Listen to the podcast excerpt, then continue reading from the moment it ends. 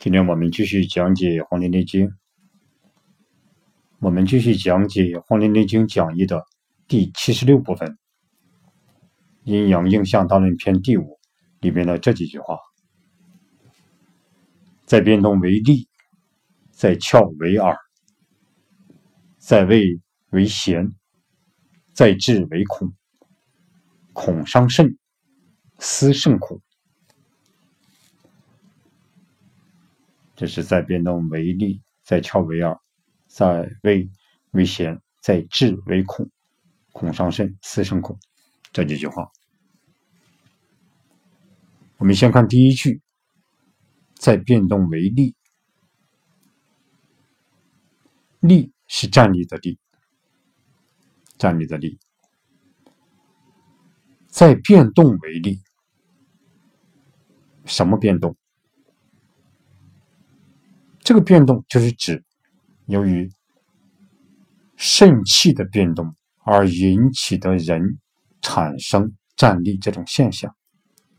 变动就是由于肾气的变动而引起的人产生的这种站立的现象。这就是在变动为例。我们看唐代的王冰怎样注解的。利为战力，甚寒大恐而稀有之。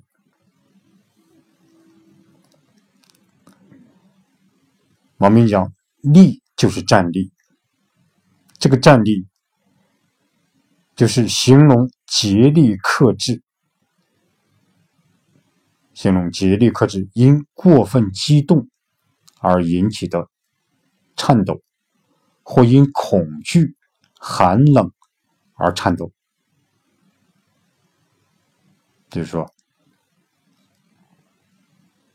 因为竭力克制，因为过分激动而引起的这种颤抖，或因恐惧寒冷而引起的这种颤抖，就是战栗。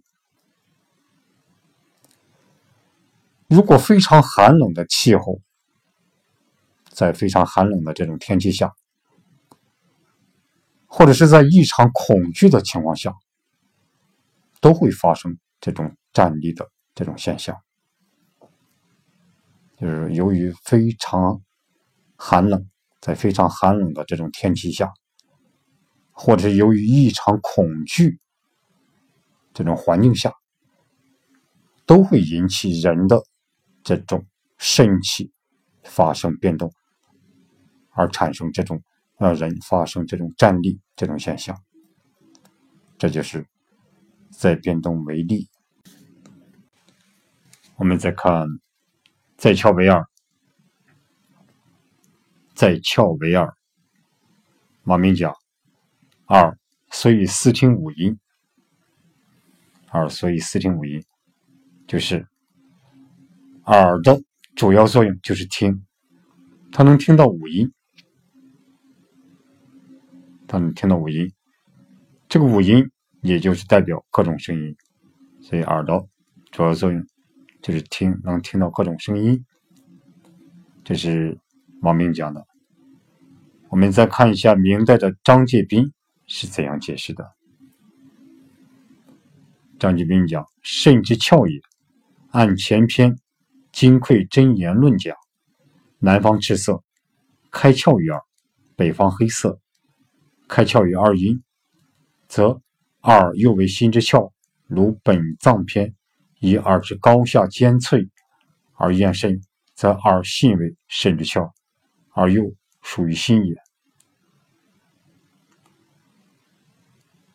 怎样理解张建斌的这句话呢？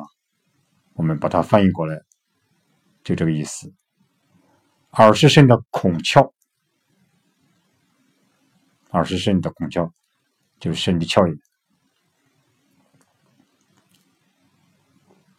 在前面我们过去学过《金匮真言论》里面讲到，南方为赤色，开窍于耳；南方为赤色，开窍于耳。这里提到了开窍于耳。北方为黑色，开窍于前后二阴。那么。二，南方赤色开窍于耳，那么耳它就成了新的孔窍。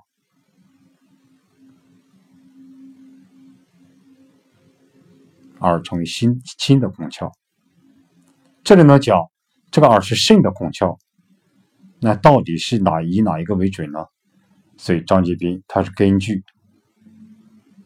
内经》里面本脏篇的这句话来证实这个耳是肾的孔窍。他说，通过对耳的位置的高下、耳的坚固与脆薄来验证，就通过对耳朵的位置高下、对耳朵这个坚固和脆薄啊。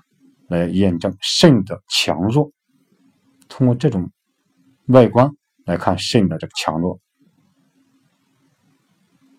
就确实知道，我们就确实知道，这个耳确实是肾的孔窍，这个耳确实是肾的孔窍。然而，它又属于心，耳既是肾的孔窍，而且又属于心，这是。明代的张杰斌为我们解开了这个这个谜团。我们再看，在味为咸，在味道它是咸的味道。在味为咸，王冰讲咸可用柔软也，咸。就是咸的东西，咸的味道可以使可以使东西这种柔软，它具有柔软的作用。这个咸，咸的味道可以使东西柔软，它有柔软的味道，它有柔软的作用，所以这是可用柔软也。这这是咸具有这种作用。从五行方面来讲。明代的张杰斌讲，在味为咸，这个咸是水之味也，水的味道。这个咸是水的味道。我们知道，木的味道，木的味道为酸；火的味道为苦；土的味道为甘；金的味道为辛。金的。水的味道为咸，所以说张杰斌讲这个咸是水的味道，水之味也。这是在位为贤。我们再看一下，在治为恐，在治为恐，就是说肾的情志是恐，恐惧的恐。王明讲恐，所以惧恶也。恐，所以惧恶也，就是对险恶、凶恶现象的惧怕，就是恐。对险恶、凶恶现象的惧怕，就是恐。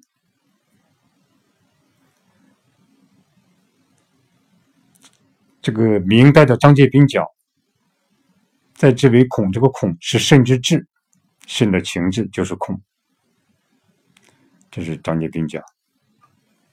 我们再看清代的张之聪，他怎样讲呢？张之聪讲：“肾藏志而为作强之官，故虑事而实怀替力也。故虑事，故虑事而实怀替力也。”就是深藏志而为作强之官。所以，考虑问题时要经常怀有这种警惕、谨慎的态度。考虑问题时要经常怀有警惕、谨慎的态度。张之聪的另一句话是：“肾藏志，智力则强于作用，智力则强于作用。”王冰注解《做强之官》讲。强于作用，故曰作强。就是我们经常会听到这个啊，经常会听到这个肾啊，肾藏之而为做强之官。什么是做强？很多资料当中啊，找不到这个做强。做强是什么意思？所以我们根据清代的张之聪，他这样讲：肾藏志，志力则强于作用，志气立起来了，志向立起来了，它就强于什么呢？强于肾的做和用。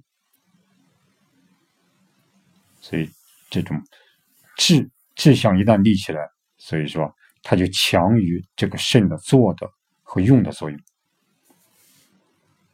他王冰，王冰，唐代王冰注解里面讲做强之官，也讲到强于作用，故曰做强。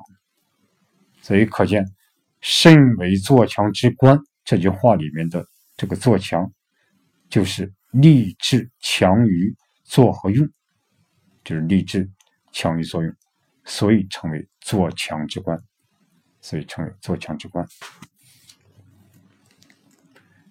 这是由于有些人经常问什么是做强之官？做强之官就是王冰和张志聪的解释，基本上可以回答这个问题，就是智力则强于作用，力人力起智来了，所以呢，就是说就会比这个做和用要强，所以这这叫做强之官。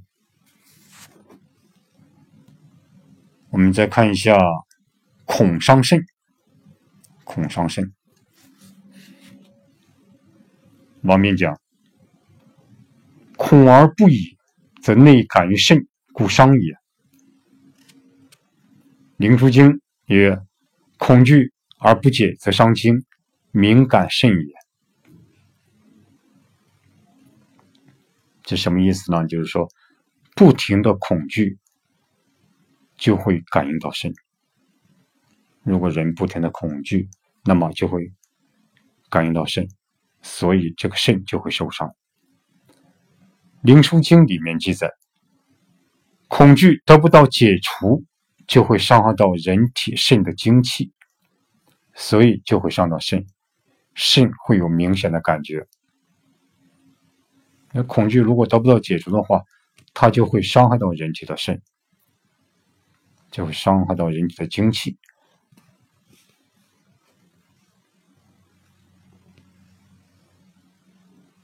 所以呢，就是说，伤害到人体的精气，伤害到人体肾的精气，所以就会伤到肾。这个肾呢，就会有明显的感觉。这是王斌、王斌讲的。我们再看一下张杰斌。张杰斌怎样讲的？他说：“恐则精确，故伤肾。凡猝然恐者，多遗尿，肾则阳痿，失其正也。”就是说，恐惧就会使人的精气失去，恐惧呢，就会使人的精气失去，就是丢失，或者丢掉，或者散失，所以伤肾。如果恐惧的事情突然发生，那么由于恐惧的作用，就会使人发生遗尿的现象，严重的甚至发生阳痿的现象。所以呢，这个遗尿和阳痿就是恐伤肾表现出来的这种迹象。这就是恐伤肾。我们再看一下思肾恐，思。思虑的思，思生恐。思身虑也，思身虑也，则见事远，故甚恐也。这是王斌讲。思身虑也，则见事远，故甚恐也。思维考虑事情深远，那么就会看清事情发生的源头，就能看清真相。真相一旦看清。所以呢，人就不会恐惧，因为人的恐惧主要是对未知事物的这种恐惧。所以，当当我们思维明白事情以后，就不会恐惧。所以，当思维明白以后，就不会恐惧，所以思能胜恐，这个思维就能战胜恐惧。这是王冰讲的。我们再看张继斌怎么讲。张继斌讲：“思维脾土之志，故胜肾水之恐。心思见理，恐可却也。”就是说，思是脾的志，五行为土；恐是肾的志，五行为水。由于土能克水，所以。脾的思能胜肾的恐，深入思维事情的原理，就能看清里面蕴含的道理。所以道理一清，恐惧就可以消除了。这就是思胜恐。好，今天我们就讲到这里。